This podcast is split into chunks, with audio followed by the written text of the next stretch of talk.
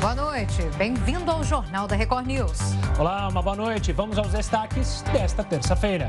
CPI da pandemia desiste de novo depoimento do ministro da Saúde, Marcelo Queiroga. São Paulo lidera a lista de notificações de trabalho infantil. Índia autoriza a aplicação da vacina Covaxin em crianças. E ainda, Brasil tem menor índice de transmissão da Covid-19 desde abril do ano passado.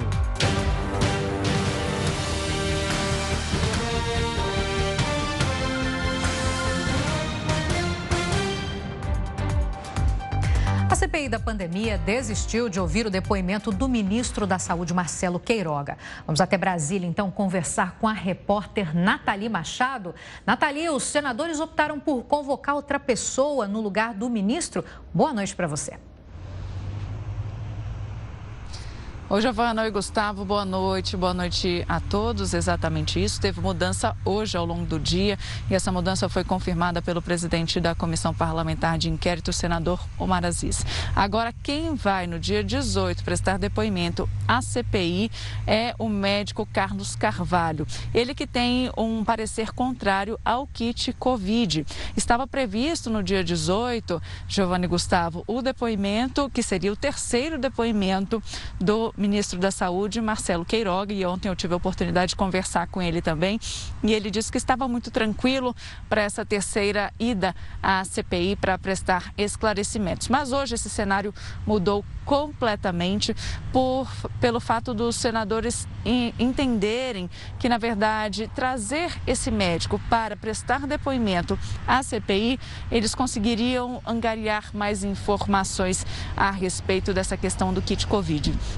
A grande polêmica que existe nessa situação é porque esse estudo, esse parecer contrário ao kit Covid, ele foi retirado de pauta do Conitec, que é justamente a Comissão Nacional de Incorporação de Tecnologias do Sistema Único de Saúde.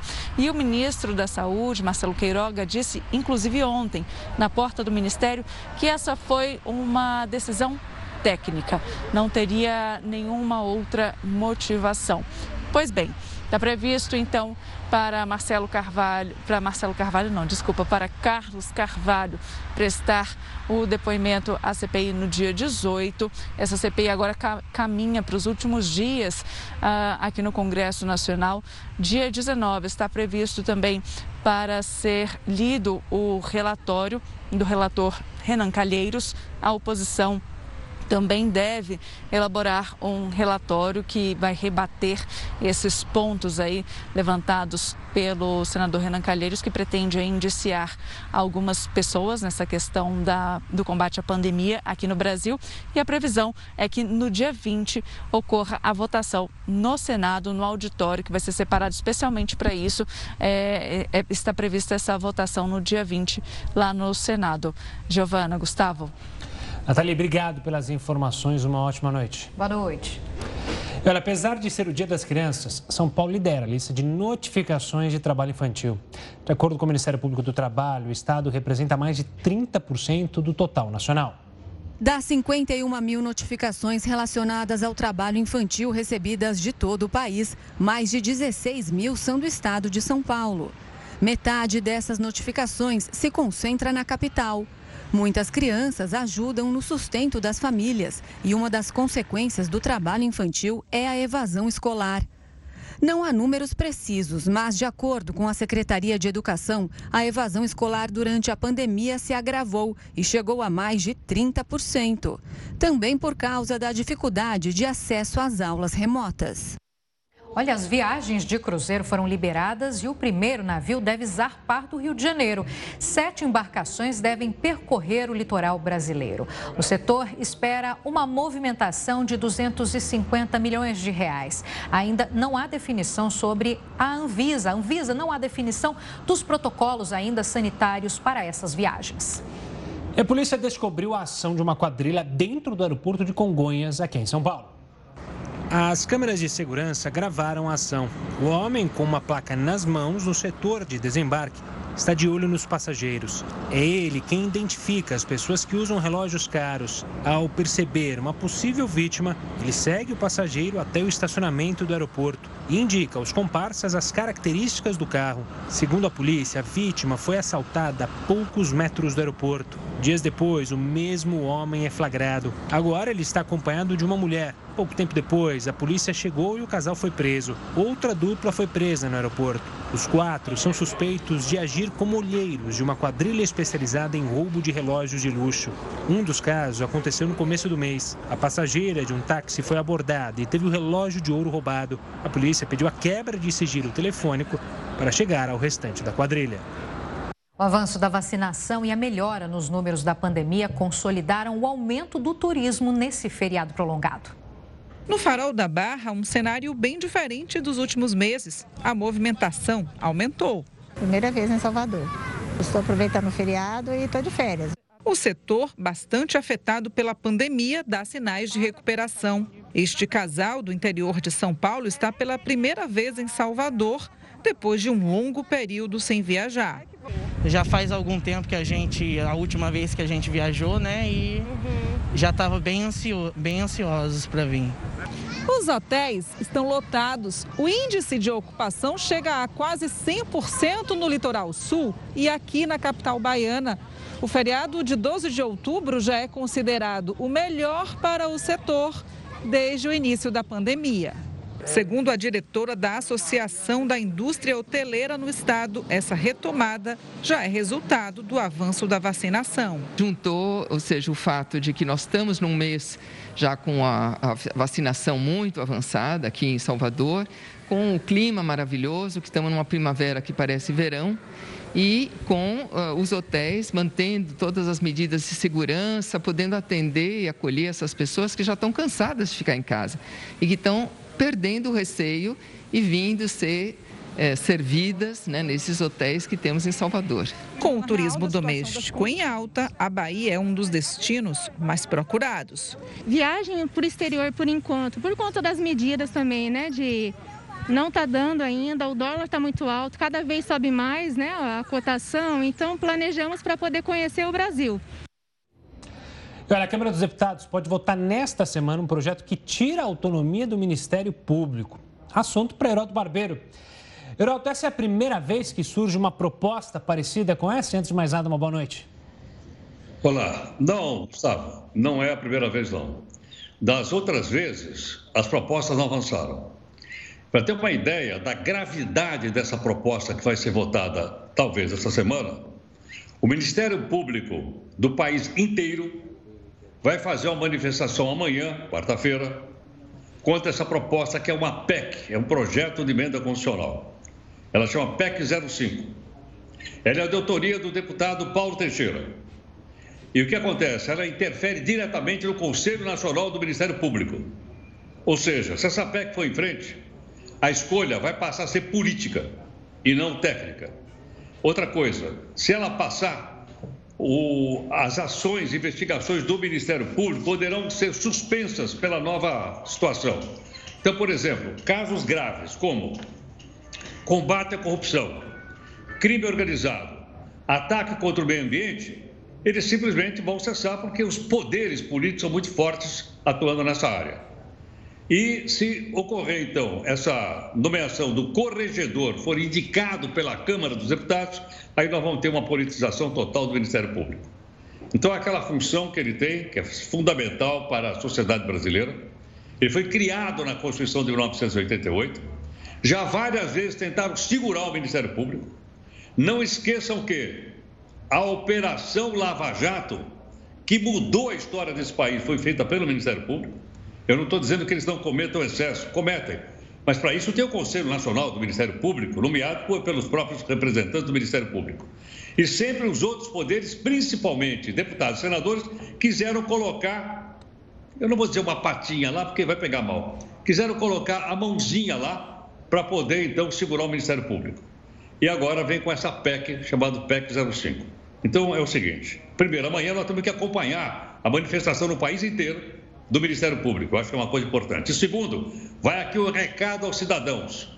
Conversa aí com o seu deputado federal.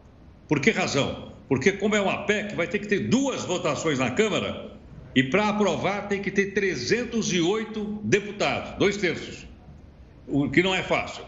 Mas se a sociedade não se mexer, se a gente não sair agora em, em apoio ao Ministério Público, eles vão conseguir. Está na nossa mão e cada um aí decide de acordo com a sua consciência, viu, Gustavo? É pressionar. E mesmo que se passar, né, Heraldo, é bom lembrar que depois tem que passar pelo Senado também. Aí vale a mesma ressalva que você fez. Vá até o seu senador e pressione. Como você mencionou, cada vez mais enfraquecido o Ministério Público, ao que parece, né? Quando a gente imaginava que a luta contra a corrupção, que começou lá em 2015, ia seguir forte, vai dando um enfraquecimento, se é assim que a gente pode dizer, né, Heroto? Você imagina, por exemplo, o seguinte: o Ministério Público está conduzindo aquelas investigações contra a poderosa Vale do Rio Doce, responsável por aquela barragem que matou mais de 200 pessoas. Aí vem alguém de lá e manda suspender. Não, para. Pera, como assim? Para. Percebe? Então, quer dizer, o Ministério Público tem que ter autonomia, tem que ter independência. Ele não é um poder da República. Poderes são só três, a gente já sabe: executivo, legislativo e judiciário. Mas o Ministério Público é o representante da sociedade, é o nosso representante. Nós é que batemos na porta do Ministério Público e cobramos dele ações. Agora, se ele perder a independência, certamente vai virar tudo política e as coisas, como já não andam muito, andar, elas vão devagar, devagarinho, quase parando, poderá ficar ainda pior. Vai depender de nós, está na nossa mão. A manifestação é amanhã. Bom, Heroto, a gente volta a se falar ainda nessa edição. Até daqui a pouco. Até daqui a pouco. Exato. E líderes da União Europeia e dos Estados Unidos se reúnem com representantes do Talibã. Assunto para daqui a pouco. Jornal da Record News volta em instantes. Jornal da Record News já de volta. Eu quero lembrar você que você pode assistir a gente ao vivo pelo R7, pelo YouTube, pelo Facebook, pelo Twitter e também pelo aplicativo da Record News. O Fundo Monetário Internacional alertou para a inflação em escala mundial. O relatório divulgado hoje rebaixa a projeção de crescimento global deste ano de 6 para 5,9%. A previsão de crescimento do Brasil foi de 5,3 para 5,2%. O FMI também acredita que a recuperação econômica no mundo vai ser mais lenta do que o esperado. Líderes da União Europeia e dos Estados Unidos se reúnem com representantes do Talibã no Catar. O encontro inédito abre caminho para normalizar as relações da comunidade internacional com o Afeganistão. O Ocidente quer que o Talibã assegure a liberdade de quem quer deixar o país. Também quer garantias para o envio de ajuda humanitária e ainda ver respeitado o direito das mulheres. O Talibã busca reconhecimento internacional. Por isso, os negociadores têm esperança no avanço das conversas. Uma preocupação é evitar que o país se torne reduto de grupos terroristas. Na semana passada, o Estado Islâmico reivindicou um ataque à bomba numa mesquita que matou centenas de pessoas. A União Europeia anunciou uma ajuda equivalente a 6 bilhões de reais ao Afeganistão.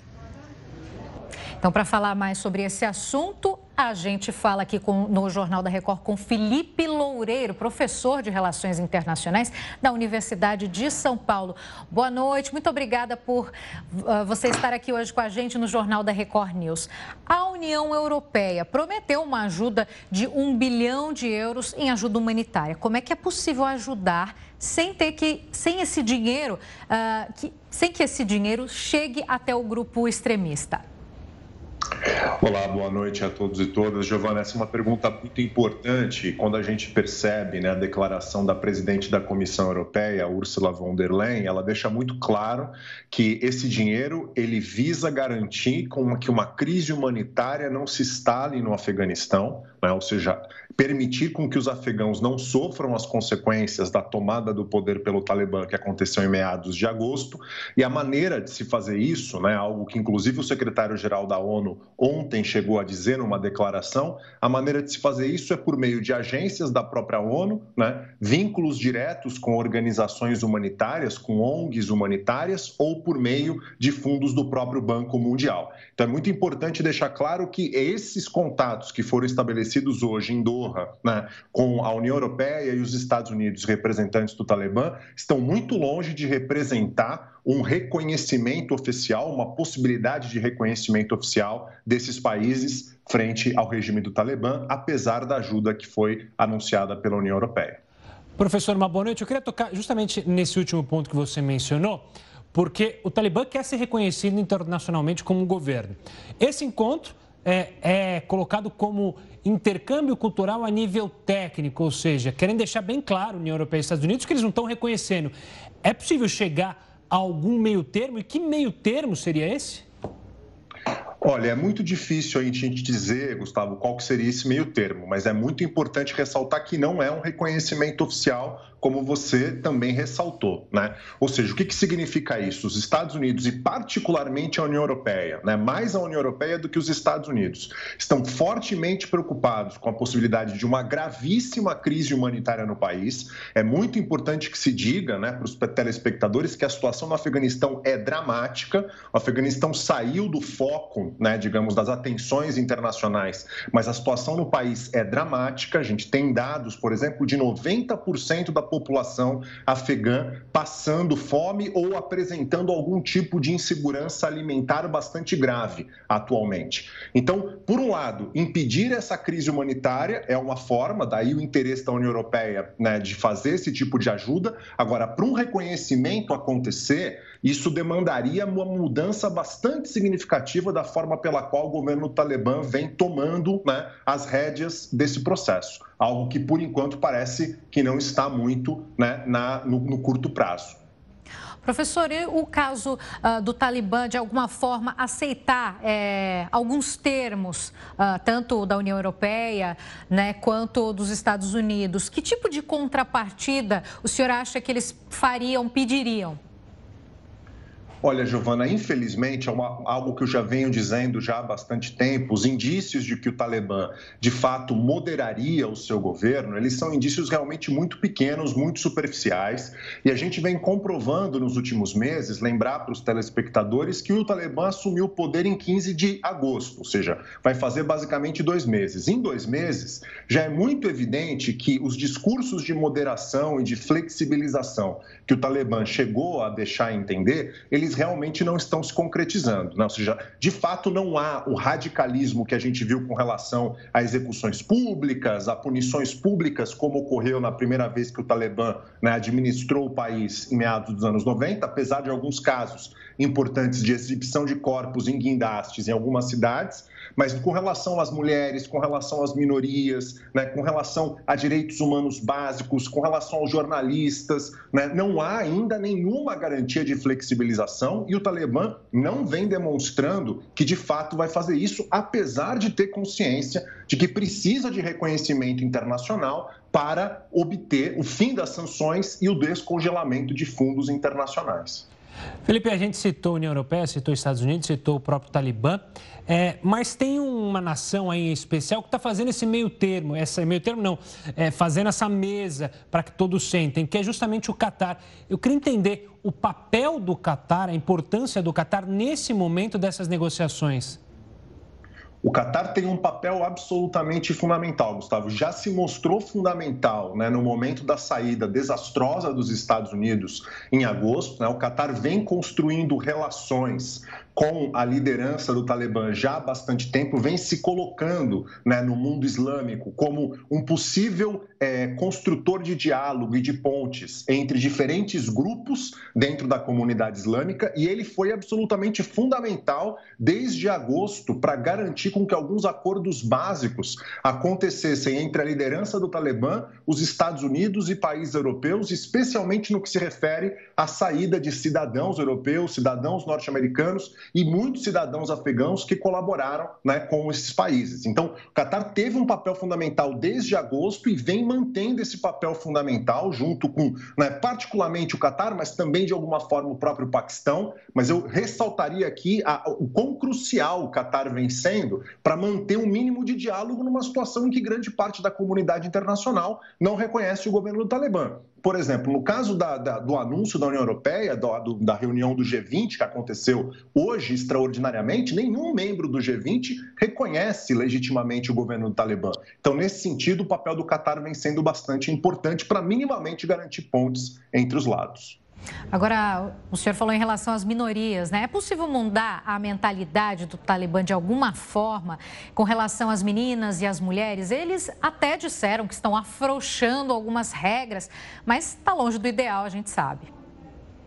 Sem dúvida, Joana, está tá muito longe do ideal e é importante perceber que a própria liderança do Talibã ela mantém um equilíbrio muito instável, né? Porque ao mesmo tempo há essa necessidade de reconhecimento internacional, apesar de todos os indícios mostrarem que as flexibilizações com relação a direitos humanos, né, e particularmente minorias religiosas e étnicas e no caso das mulheres serem flexibilizações muito mais simbólicas do que efetivas, né? Mas há necessidade desse reconhecimento internacional, principalmente para garantir o descongelamento de fundos. Mas, por um outro lado, o Talibã também precisa tomar muito cuidado, e essa é uma questão chave, com a base do movimento, que tende a ser muitas vezes mais radicalizada e que não aceitaria né, algum tipo de moderação ou de flexibilização, e outros grupos terroristas islâmicos, como o próprio Estado Islâmico Khorasan, que foi responsável por um ataque terrorista né, há dias atrás, que poderia se capitalizar com essa imagem possível de que o Talibã estaria fazendo acordo com o Ocidente e traindo supostamente os valores do Islã, moderando-se, portanto. Então é uma situação bastante traumática e difícil,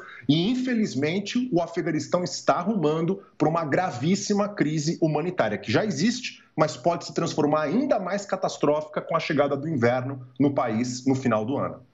Felipe, e esses diálogos, esses primeiros diálogos, são passos positivos? Ah, você acredita que isso ah, gere bons frutos a partir de agora?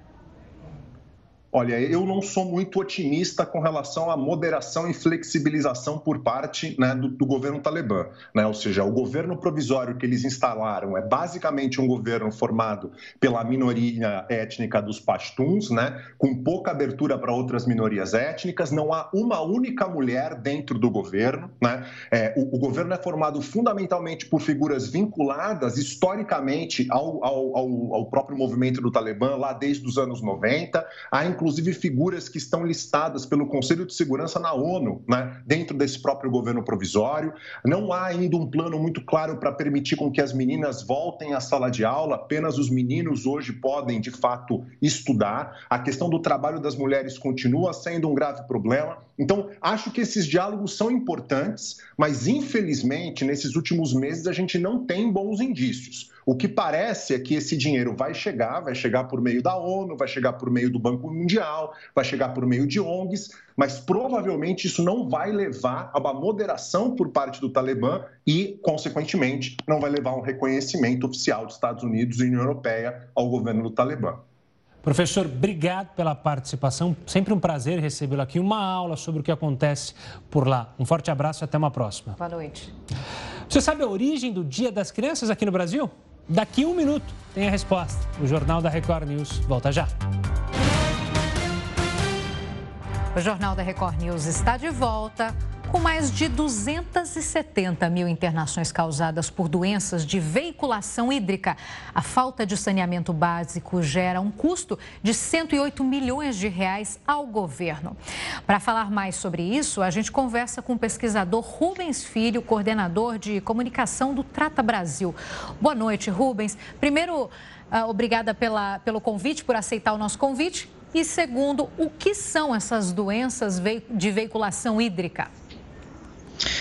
Boa noite, Giovana. Boa noite, Gustavo. É, essas doenças de veiculação hídrica que o Instituto Trata Brasil é, estuda há muitos anos, na verdade, são as doenças ocasionadas pelo contato da água poluída ou esgotação aberto. Então, é um estudo, basicamente, que o, estudo, o Instituto Trata Brasil já faz por muitos anos, uh, que avalia uh, como que as internações diarreicas, dengue, esquistossomose, leptospirose, entre outras, ocorreram no país em um determinado período, né? E infelizmente o Brasil ainda é um país uh, sem acesso ao saneamento básico pleno. A gente está falando aí um pouco mais da metade da população sem acesso à coleta de esgoto. Isso dá 100 milhões de pessoas. 35 milhões de pessoas sem acesso à água. Então, alguma implicação isso tem para a vida da sociedade brasileira. É, a gente sabe que a falta de saneamento básico ela ocasiona, ela acarreta uh, em doenças que a gente chama de doenças evitáveis, porque a gente está falando de um conjunto de, de doenças uh, as quais não deveriam estar acontecendo no, no Brasil no século 21 e muito menos no Brasil de 2021. Rubens, quando a gente olha esse último período, por causa da pandemia, muitas doenças é, tiveram uma preocupação dos médicos. A gente pode falar sobre relação ao câncer, que muita gente deixou de fazer tratamento com medo de ir ao hospital. Com as doenças hídricas, também aconteceu uma piora provocada pela pandemia? A pandemia afetou de alguma forma negativamente?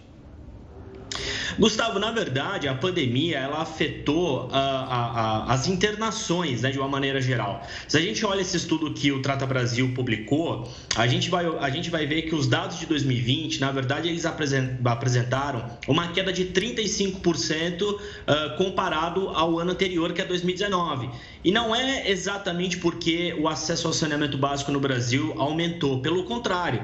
Na verdade, é, o, que, o que ocorreu é o, o, o saneamento ele continuou igual, né? ou seja, a falta de saneamento ele, ele ainda continua na sociedade brasileira, uh, mas as pessoas deixaram de ir aos hospitais por medo da pandemia. Então, isso não aconteceu só com as doenças de veiculação hídrica. A gente sabe que também ocorreram com outros tipos de doenças. Ainda não existe um consenso uh, de organizações médicas de que a pandemia possa ter piorado essas doenças de veiculação hídrica. Mas o que a gente tem principalmente de embaixadores do Instituto Trata Brasil, cujos alguns são da área médica e também especialistas em saúde pública, é que certamente lugares sem saneamento básico também foram os lugares aonde a pandemia chegou com mais facilidade.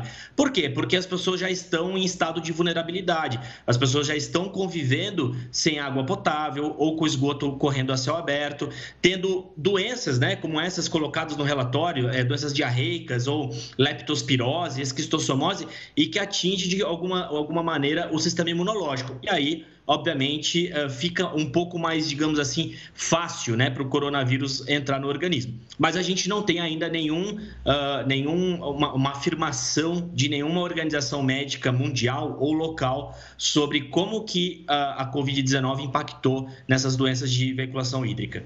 Mas na percepção de vocês, então, a pandemia só somou mais um problema, né, Rubens? Agora, uma estimativa do Instituto, né, eu fiquei bem impressionada, mostra que todos os dias são jogadas mais de 5.300 piscinas olímpicas de esgoto sem tratamento na natureza. Diz, quanto o país evoluiu em saneamento básico nos últimos anos? Joana, esse é um dado triste, porque isso mostra ainda o quanto estamos atrasados. Né?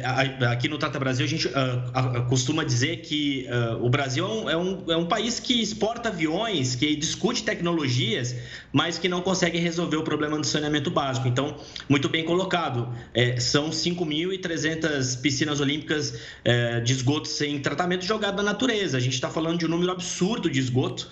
Uh, o Trata Brasil, inclusive, tem lá dentro do site o, do Trata Brasil, o esgotômetro, né, que a gente tenta aí equiparar o impostômetro, e a gente mede ali quantas piscinas olímpicas por ano o Brasil está jogando de esgoto sem tratamento da natureza. E o Brasil não avançou. Esse é um grande problema, essa é a grande mensagem que, que a gente pode concluir. O Brasil não avançou ou avançou muito pouco de alguns anos para cá. A gente ainda tem uma parcela do esgoto tratado muito baixo, né, comparado com a quantidade de população que gera esgoto por dia. É, é bom lembrar, Giovana, Gustavo, que todos nós geramos esgoto 24 horas por dia praticamente, né? Bastou a gente ligar a torneira, lavar as mãos, por exemplo, estamos gerando esgoto. Bastou entrar no chuveiro, tomar um banho, estamos gerando esgoto. Então imagina, somos mais de 210 milhões de pessoas no Brasil gerando esgoto sem parar. E a gente trata uma carga muito baixa de esgoto e jogando essa, esse grande volume na natureza, como você muito bem colocou. Rubens, há pouco o Brasil aprovou o marco legal do saneamento em meio a críticas e aqueles que defendiam, mas ele pode ser um ponto de partida para justamente diminuir esses números alarmantes que você citou?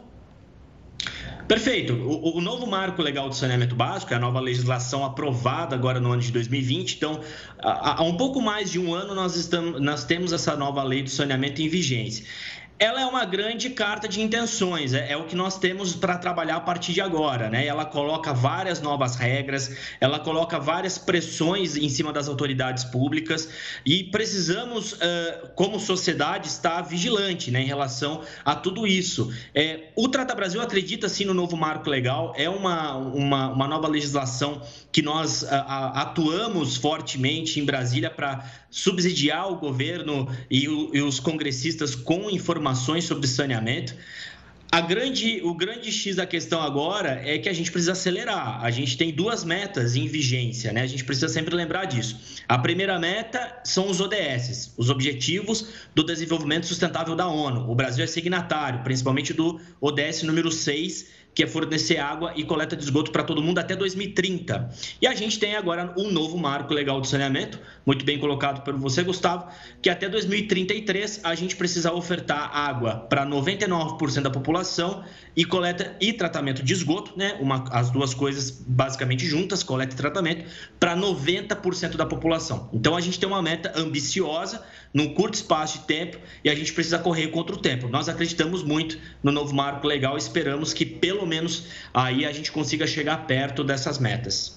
Rubens, muito obrigada pelos seus esclarecimentos, por trazer esse tema e esse assunto tão importante aqui para o Jornal da Record News. Uma ótima noite para você e até a próxima. Obrigado, Rubens. Olha, vamos ver como é que está a situação da pandemia aqui no Brasil. Segundo o CONAS, o país chegou à marca de 21 milhões 590 mil e 97 casos. No total, o Brasil registra 601.300 e 98 mortes desde o início da pandemia. 185 pessoas morreram pela Covid-19 nas últimas 24 horas. E agora, como está o andamento da vacinação aqui no país? 70,78% dos brasileiros foram imunizados com a primeira dose. 47,35% da população tomou as duas doses ou a dose única da vacina contra o coronavírus. Agora, uma nota internacional: o governador do estado americano do Texas proibiu que as empresas exijam que os funcionários se vacinem. Ele disse que apoia a imunização, mas que tomar a vacina é uma decisão pessoal e voluntária. No mês passado, o presidente Joe Biden deu ordem para que todos os funcionários federais sejam vacinados. Quem se recusar pode ser demitido. Agora, na Índia, o governo autorizou o uso emergencial da vacina Covaxin em crianças a partir de dois anos. A fabricante indiana é a primeira no país a obter a aprovação para essa faixa etária. Agora, a empresa espera autorização da OMS para o uso emergencial em todo o mundo. Hoje é 12 de outubro. Você sabe qual é a origem do Dia das Crianças aqui no Brasil? Você tem alguma não ideia? Não faço ideia. Eu também não tenho a menor ideia. Então, quem a gente chama para explicar é ele, professor Heroto Barbeiro. HB, conta para gente, quem que inventou o Dia da Criança tão esperado pelos pequenos? Olha, Gustavo, é, essa data, ela varia de país para país, por incrível que pareça. A ONU também tem o Dia da Criança, só que ele cai no dia 20 de novembro. É o Dia Mundial da Criança, segundo a ONU, e através da Unicef, que é aquele órgão da ONU que cuida das crianças no mundo todo. Então, não é. O da ONU, ele tem uma função um pouco diferente dessa que a gente viu hoje as crianças brincando. O da ONU era o seguinte, era uma preocupação em preservar as crianças da violência, da fome e também cuidar da educação. Esse era o Dia da Criança da ONU. Não era um dia de brincadeira, era um, era um dia então de reflexão sobre a humanidade. Mas o nosso, estava olhando aqui, ele é mais velho do que eu, viu, Gustavo? Deu uma ideia? Ele foi instituído em 1924. ainda na época da chamada República Velha, 1924. Você é mais velho que eu, com certeza. Acontece que ninguém levou a sério. Ele passou lá décadas, 10 anos, 20, 30, e ninguém lembrava que o dia 12 de outubro era o dia da criança. Quando você falava de 12 de outubro, o pessoal lembrava do descobrimento da América pelo Cristóvão Colombo. Lembra quando a gente aprendeu isso na escola lá? Pois é, até que um diretor de uma empresa de brinquedos, famosa, não sei se vocês brincaram com eles, Estrela, todo mundo tinha o brinquedo da Estrela, boneca da Estrela, aquela coisa toda, resolveu fazer uma promoção de uma boneca, que aliás ela chamava assim, bebê robusto, não era a Barbie, chamava bebê robusto, era um bonecão, para vender as bonecas. Não tinha como vender as bonecas, criou então o tal do dia 12 de, o, o dia 12 de outubro como dia das crianças. Vendeu tudo. Aí no ano seguinte, claro, a empresa né, já fez um estoque maior e todo o comércio se engajou na história. E aí todo mundo começou a ganhar dinheiro. Então, aí se estabeleceu, é uma data informal essa, é uma data comercial, sem dúvida alguma, como dia 12 de outubro, Dia das Crianças. Aliás, eu vi hoje uma festa no condomínio, a criançada toda lá no salão de festa, brincando, trocando brinquedinho. E tem coisas curiosas, tem brinquedos que as crianças montam. Eu, hoje eu vi. Pegava o cavalinho, enchia de palhinha, aí botava um coraçãozinho dentro do, do, do cavalinho e montava. Uma coisa muito bacana. Nada contra o comércio, muito, muito bacana. Mas, logicamente, é uma atividade comercial e, salvo engano, tem três datas importantes para o comércio: Dia das Crianças, o Natal e uma que ninguém pode esquecer, hein? Dia dos Namorados. Dia dos namorados. Eu pensei, que você ia falar, pensei que você ia falar dia das mães, mas não, dia dos namorados. Não, não, dia dos namorados. o que eu achei muito curioso, vou entrar nessa história, Heródoto, o que eu achei muito curioso é que na 25 de março, a, o Dia das Crianças é a segunda data mais importante. Quer dizer, muita gente, então, vai comprar no centro comercial de São Paulo, né, o principal, justamente presente para a criançada. E é interessante uma coisa que você lembrou. Eu participava de uma ONG e a gente fazia uma festa de Natal todo ano para uma criançada aí da periferia. E a gente deixava para comprar os brinquedos depois do Dia das Crianças. Porque depois do Dia das Crianças o preço dos brinquedos cai e era a hora que a ONG então tinha dinheiro para comprar os presentes no final do ano. Mas realmente você tem razão. Em locais da, de, de comércio popular, como 25 de março, conheço bem lá, Rua do Oriente, etc, etc, realmente o pessoal fica assim, nunca gostaram tanto de criança como nesses dias. Heroto, você falou de umas datas e só para encerrar nossa conversa, escreve aí. Daqui a pouco vai vir o dia dos pets. É bom lembrar que a gente tem mais cachorro e gato do que crianças. O dia dos pets vai vir aí e aí vai todo mundo comprar presente pro seu animalzinho. Escreve o que eu tô dizendo. Eu, eu, eu tenho sete cachorros e dois gatos. Você tá danado. Vai ter que comprar presente para todos eles. Tô danado, tô danado. Tô danado. Obrigada. Heroto, bom finalzinho de feriado. Tchau, tchau. Tchau, tchau. 800 moradores saem de casa por causa do avanço do vulcão das Ilhas Canárias. A gente mostra isso daqui a pouco aqui no Jornal da Record. O Jornal da Record News está de volta. A Secretaria Municipal de Saúde do Rio de Janeiro prevê a liberação do uso de máscaras ainda este mês. Então, quem tem os detalhes é o repórter Diogo Menezes. Boa noite, Diogo. Boa noite, Giovana. Boa noite, Gustavo. Segundo a Prefeitura, a expectativa é que as máscaras deixem de ser usadas em locais abertos e sem aglomeração. Essa mudança faz parte da segunda fase de flexibilização das medidas restritivas. Antes, a liberação estava prevista para a próxima sexta-feira, mas a cidade do Rio não conseguiu que pelo menos 65% da população completasse o esquema vacinal. Agora, a expectativa é que a meta seja alcançada em até oito dias. Apenas 58% dos cariocas estão imunizados com as duas doses ou a dose única. Giovana, Gustavo. Obrigado, Diogo. E olha, a alta da inflação que a gente tanto fala aqui também atinge a alimentação dos animais. E isso prejudica as ONGs que cuidam de bichos resgatados. Essa é a Frida, uma cadela sem raça definida que tem cerca de nove meses. Foi o último pet dos três adotados pela Verônica. O amor que eu sinto pelos animais, principalmente os abandonados. Eles não têm ninguém por eles, eles são inocentes. E com os melhores amigos em alta, isso fez com que o Brasil assumisse a segunda posição no mercado pet mundial, com 6,4% de participação, perdendo apenas para os Estados Unidos, que dominam a compra e venda dos produtos para animais domésticos com 50% do mercado. A ração aparece no ranking dos produtos mais comprados. Mas por conta do aumento do preço dos produtos, Verônica tem feito malabarismos para manter a ração saudável e de qualidade para os três cães.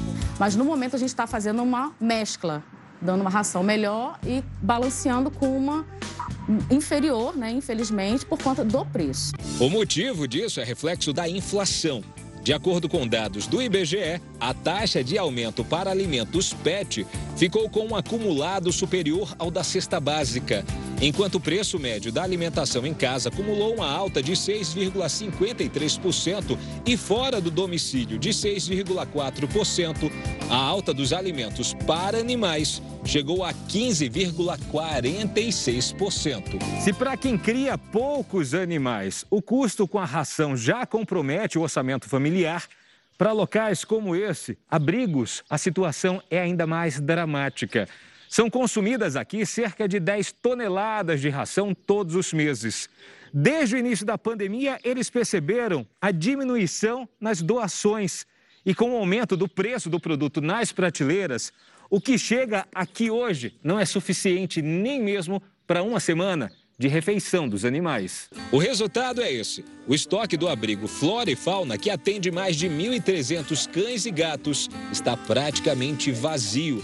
E o pouco que é arrecadado em dinheiro é agora usado para evitar que esses animais passem fome. Com a variação praticamente semanal de preços, a Adra, que é voluntária, viu muitos doadores desaparecerem. Os custos para ajudar os abrigos de animais aumentaram em média 40%. Ração, tempo, combustível, tudo ficou mais caro. Olha, agora é preciso apresentar comprovante de vacinação para visitar um dos lugares mais paradisíacos do Rio de Janeiro. Mar em tons de verde e azul e praias deslumbrantes. Para visitar Arraial do Cabo, um dos principais destinos turísticos do Brasil, é preciso apresentar a caderneta de vacinação com ao menos uma dose do imunizante contra a Covid-19. A determinação foi publicada em Diário Oficial. A partir de agora, é, os serviços turísticos, na verdade, que são responsáveis em solicitar do seu cliente uma comprovação da vacina. O comprovante da vacina é exigido para quem tem mais de 18 anos e queira frequentar restaurantes, fazer passeios de bug, quadriciclo, barco e todas as atividades turísticas envolvendo os meios de hospedagem. Acho que ao invés de piorar a economia, ele vai melhorar. Quando pode ser usado até como uma peça de propaganda nossa. Venha para a cidade, ela é segura. Ônibus e vans de turismo também vão precisar apresentar a caderneta de vacinação dos passageiros. A empresa que desrespeitar a determinação poderá pagar multa e ter o alvará suspenso. Já o visitante, se não comprovar que tomou a dose, poderá ter que pagar multa. Outra flexibilização é a taxa de ocupação máxima nos hotéis e pousadas, que passou de 70% para 100%. A medida agradou os comerciantes da cidade. Vejo com muito entusiasmo esse pedido da vacinação para entrar no município, né, através dos meios de hospedagem e transporte, é, dando garantia ao cidadão cabista e da dos turistas que estão chegando, né? A vacinação é o único meio da gente vencer essa luta. Por falar em vacinação, olha que caso curioso de quem não tomou vacina. O jogador de basquete Kyrie Irving, uma estrela da NBA, foi afastado da equipe por justamente se recusar a usar a vacina contra a Covid-19. O atleta que joga no Brooklyn Nets não aceitou a vacinação mais de uma vez. Ao recusar a imunização, o jogador se tornou inelegível para atuar em vários estados americanos, inclusive o de Nova York, casa dos Nets. O comunicado da equipe afirma que Irving só voltará a treinar com os companheiros e atuar pela equipe quando se vacinar. Apenas 5% dos jogadores de basquete dos Estados Unidos recusou a vacinação contra coronavírus. É uma escolha, né? Uma mulher japonesa resolveu criar incríveis esculturas usando estilete, água e papelão. Ela já criou mais de 200 obras de arte. Usando as mãos hábeis e com a ajuda de estiletes e tesouras, a jovem artista vai montando as peças de papel. Pedaços de caixas de papelão vão dando vida a uma escultura de um Godzilla. A inspiração vem de um pôster colado na parede do quarto. É do filme original rodado em 1954. Atualmente, com 29 anos de idade, Monami Ono já criou mais de 200 esculturas. Todas as peças são feitas de papelão, cola e um pouco de água tão realistas e surpreendentes que vem ganhando fãs a cada ano que passa. Para a maior parte das pessoas, as caixas de papelão vão direto para o lixo, mas não para essa artista plástica que transforma esse material em arte. E o mais incrível é que tudo começou porque Monami não tinha dinheiro para comprar outro tipo de material para os trabalhos da faculdade e decidiu reaproveitar o que tinha em casa. Hoje essas caixas se tornaram a marca registrada de Monami. Alguns dos trabalhos são exibidos em galerias no Japão e no exterior, mas a maior parte não está à venda. Na verdade, a realização dela é passar o que aprendeu adiante. A artista realiza workshops para ensinar a outras pessoas o processo de criação. E o vulcão Cumbre Vieja completa 24 dias em erupção e não dá sinais de que os prejuízos vão parar. Em setembro, um estudo do Instituto Vulcanológico das Ilhas Canárias apontou que a erupção pode durar entre 24 e 84 dias. Os pesquisadores se basearam em dados de explorações em La Palma, na Espanha. A última erupção que aconteceu na ilha foi em 1971 e parou 24 dias depois. A lava já destruiu casas, estradas e atingiu o mar. Olha, agora tem um convite para você. Daqui a pouco tem a Fazenda News ao vivo. Terça-feira quente no nosso talk show A Fazenda News. Claro, porque hoje é dia de formação de roça. E aí vem junto, né? Confusão, emoção, momentos imprevisíveis de A Fazenda 13. Tô de olho você fazer vai pra roça. Irmão, fica à vontade. Para comentar tudo isso, estarão comigo a ex-Pioa, que inclusive protagonizou momentos marcantes na 12ª edição de A Fazenda, a Raíssa Barbosa, e a atriz e a apresentadora da Record TV, Dani Bavoso, que inclusive fala muito sobre A Fazenda, viu? É que a Dani tem o um podcast no Play Plus sobre A Fazenda 13. Então tá imperdível hoje, não esqueça, o after de A Fazenda 13 é aqui na Record News. A gente se vê. Seu rostinho vai parar na nossa plateia virtual ainda hoje, tá, gente? Agora você vai conhecer uma história emocionante. É de dois amigos que foram separados. O pássaro de Juji está muito longe de casa, mas, assim como milhares de afegãos, ele é mais um refugiado. Ele foi resgatado por um embaixador francês. Por enquanto, a dupla mora em Abu Dhabi, capital dos Emirados Árabes. Mas o pássaro aguarda o momento de reencontrar a antiga criadora. A jovem, de 20 anos, que não teve a identidade revelada, precisou deixar o animal de estimação para fugir do Talibã. Ela foi resgatada pelo exército francês e passou a morar em Paris. O embaixador que resgatou o animal conta como ficou sabendo da separação da dupla. Ela vinha lutando para manter esse bichinho vivo com ela. Ele era o único bem que ela tinha. Isso mostra o quanto ela amava esse pequeno animal. Era realmente comovente. Meses depois, a jovem descobriu pelas redes sociais que Juji estava vivo e sendo cuidado por oficial francês. Agora o pássaro espera pelo momento em que vai reencontrar a amiga em um novo país. Enquanto isso, ele recebe aulas em outro idioma. Eu ia vê-lo e sempre dizia para ele bonjour, bonjour. Mas ele não cooperou em nada. Eu percebi que ele não gosta de homens e só de mulheres.